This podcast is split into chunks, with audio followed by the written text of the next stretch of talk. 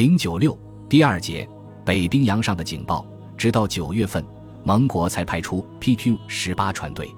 首先发现这支船队的是第七零六海岸警备大队的一架 BV 幺三八式三发水上飞机。九月八日，天气很好，该机在养马岩岛附近巡逻。当时，侦查员发现一支大船队，有三十九艘货船、一艘游船、两艘海军游轮、一艘救生艇。此外，还有许多驱逐舰和其他护航舰艇。这次的报告是准确的，船队被侦察机紧紧盯住，已经无法逃脱了。第二天，九月九日早晨，意想不到的情况发生了，又有一支舰队和船队会合。这支舰队有六艘驱逐舰、一艘巡洋舰，还有一艘甲板宽阔的大型军舰。啊，原来是复仇者号航空母舰。这艘航空母舰上载有十二架战斗机和几架反潜巡逻机。英国的飓风式战斗机立刻起飞，扑向德国侦察机。机体笨重的德国水上飞机只好躲得远远的，在勉强可以看得见 PQ 十八船队的地方跟踪飞行。英军配备战斗机护航，这在北冰洋航线上还是第一次。不过，这种护航机是一种老式的飓风式战斗机。针对这样的安排，英国本土舰队司令托维爵士曾对丘吉尔说过这样的话：“开往苏联的运输船上满载着最新式的战斗机，可是我们却用陈旧不堪的战斗机护航，真是天大的笑话。”正是由于这样安排，才使得许多德国飞行员免于丧命，因为不仅侦察机，就连伊幺幺幺和周八八式飞机。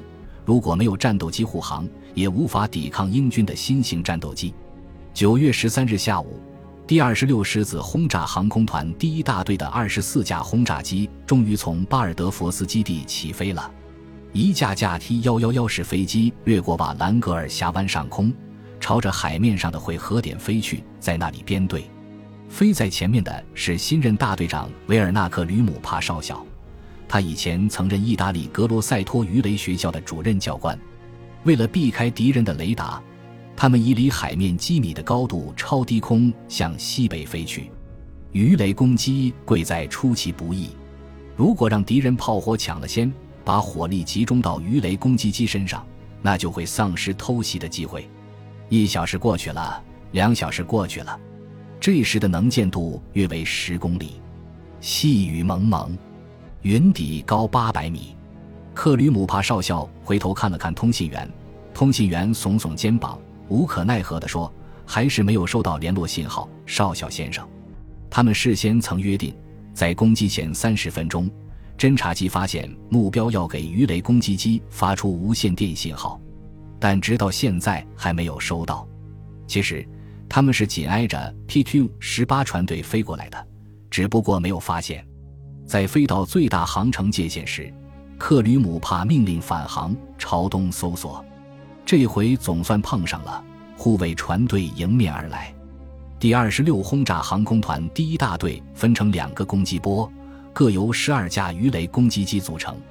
接着飞来的是第三攻击波，是第三大队的一个中队，从巴纳克起飞，由克劳斯诺肯上尉指挥。这一下兵力更强了。对于刚刚侥幸躲过第三十轰炸航空团俯冲轰炸的船队来说，这四十架从低空袭来的鱼雷攻击机简直是一群噩梦中的飞蝗。然而，炮手们并不畏惧，沉着应战。炮弹在第一攻击波前面掀起无数水柱，要是撞上的话，可就完了。克吕姆帕少校只好放弃低空攻击，把飞机拉到四十到五十米高度。尽管他们不断遭到敌炮火的拦击，但还是接近了目标。根据命令，第一大队应首先攻击航空母舰。克吕姆帕找遍了所有舰船，也没有看到航空母舰。侦察机的报告准确吗？怎么不见敌战斗机来拦截呢？克吕姆帕迷惑不解。原来这时飓风式战斗机正在追击那些刚才来袭的周八八式飞机。而复仇者号航空母舰在遭到空袭时，为了便于作战，也很快离开了船队。于是，四十架 T 幺幺幺式飞机改为攻击 PQ 十八的货船，全力攻击船队的右翼。船队的对空炮火十分猛烈，中弹的德国飞机被迫扔掉鱼雷返航，大多数飞机都冲出了火力网。在船队右翼一千米处，三十条鱼雷拖着一道道航迹，几乎同时扑向船队。德机调转机头，迅速脱离。地狱向 PQ 十八敞开了大门。最前面的一艘货船被鱼雷击中。巨大的爆炸声震荡着海面，接着又爆炸一艘，第三艘被炸得碎片横飞，升起巨大的火柱。时隔不久，德机又发起了新的攻击。八分钟后，第三攻击波的鱼雷攻击机凯旋而归。敌人的攻击非常勇猛。罗斯基尔上校在《英国海战史》一书中这样写道：“船队的右翼只有一艘船没有受伤，八艘被击沉。”敌人损失五架飞机，在八分钟的时间里，第二十六轰炸航空团的鱼雷就把八艘船共四万五千吨送入海底。克吕姆帕少校的飞机全都返回了巴纳克和巴尔德佛斯基地。不过，这个大队的所有飞机都受了伤，其中有六架暂时不能使用。第二天，天气对 PQ 十八船队相当不利，晴空万里。风平浪静，极目远眺，水平线清晰可见，真是天从人愿。看来德国的鱼雷攻击机很有希望取得像昨天一样的战果。然而，出击命令使他们的希望化为泡影。戈林始终没有忘记就八八式飞机攻击英国皇家方舟号航空母舰失败的事情。更糟糕的是，海军潜艇在地中海已击沉了一艘航空母舰。而在太平洋战场，日本海军航空队在同美国航空母舰的较量中也取得了很大战果。所有这一切都使这位国家元帅十分嫉妒。戈林对此不甘示弱，也要露一手。他命令第二十六轰炸航空团全力以赴炸沉航空母舰。不料，这道命令却成了这个团的丧命钟。克吕姆帕少校这次出动了二十二架 T 幺幺幺式飞机。根据侦察员的报告，航空母舰在 PQ 十八船队的前方，因此克吕姆帕率领编队低空飞向船队前方。不久，他们先看到了船上冒出的黑烟，接着又看到了桅杆和烟囱。不一会儿，整个船身便浮现在他们眼前。果然不错，有一个庞然大物行驶在船队的前面。那肯定是复仇者号航空母舰。第一大队立即分兵两路，每路十一架飞机，从左右两个方向夹击这艘航空母舰。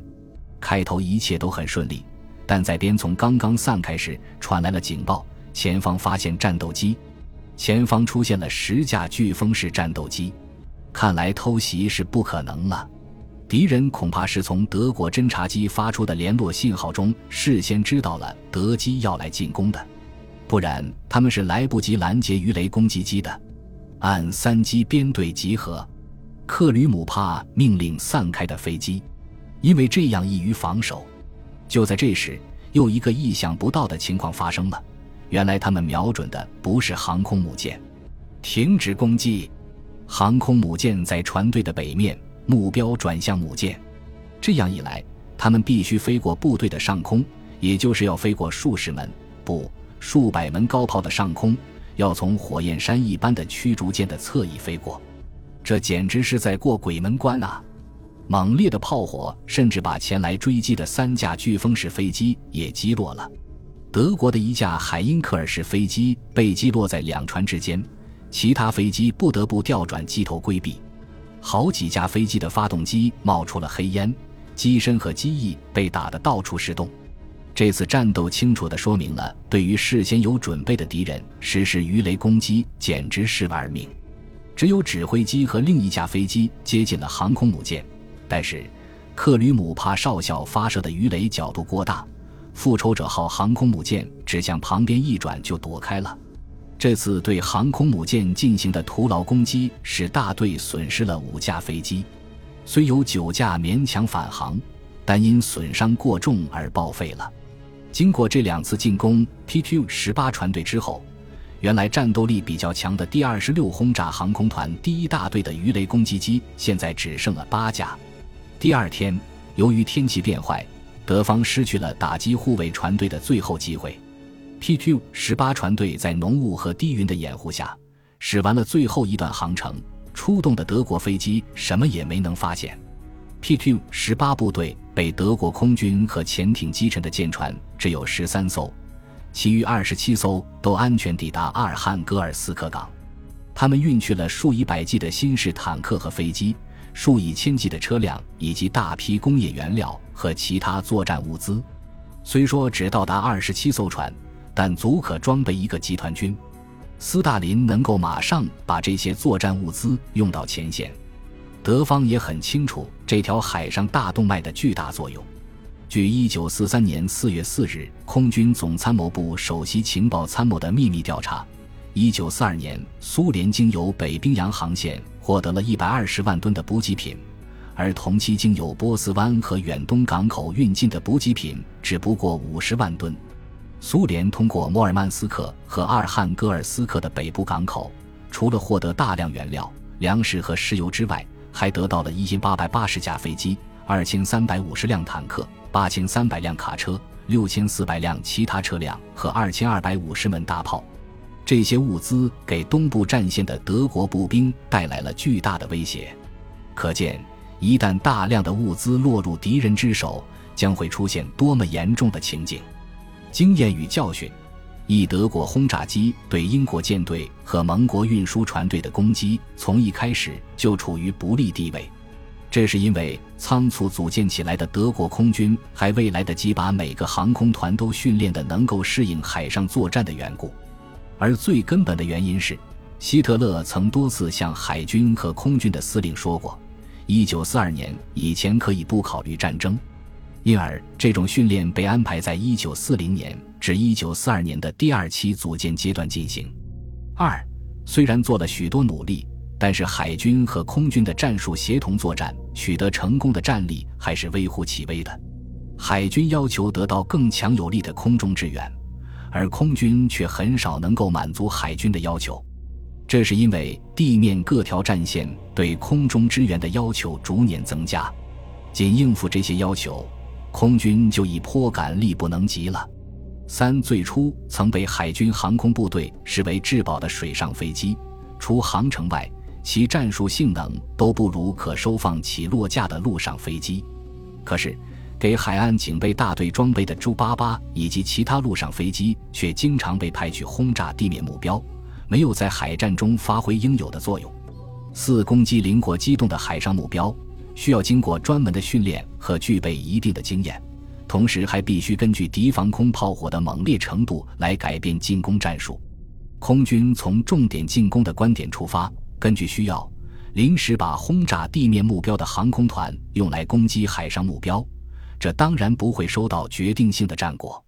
德国试图依靠空军的炸弹来消灭英国舰队的那种一厢情愿的设想没能实现。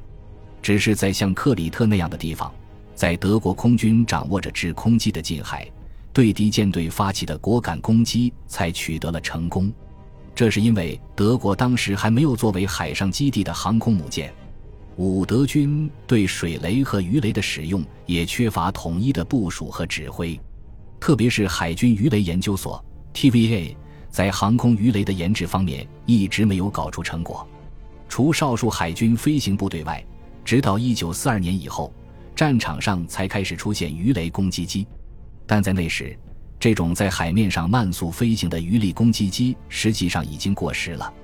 六 PQ 十七护卫船队所以遭到巨大损失，最主要的原因是英国海军总部错误地估计了形势，解散了船队，丧失了最有效的防御手段。PQ 十八船队之所以损失轻微。是由于戈林执意要击沉英国的航空母舰，放弃了对船队的攻击造成的。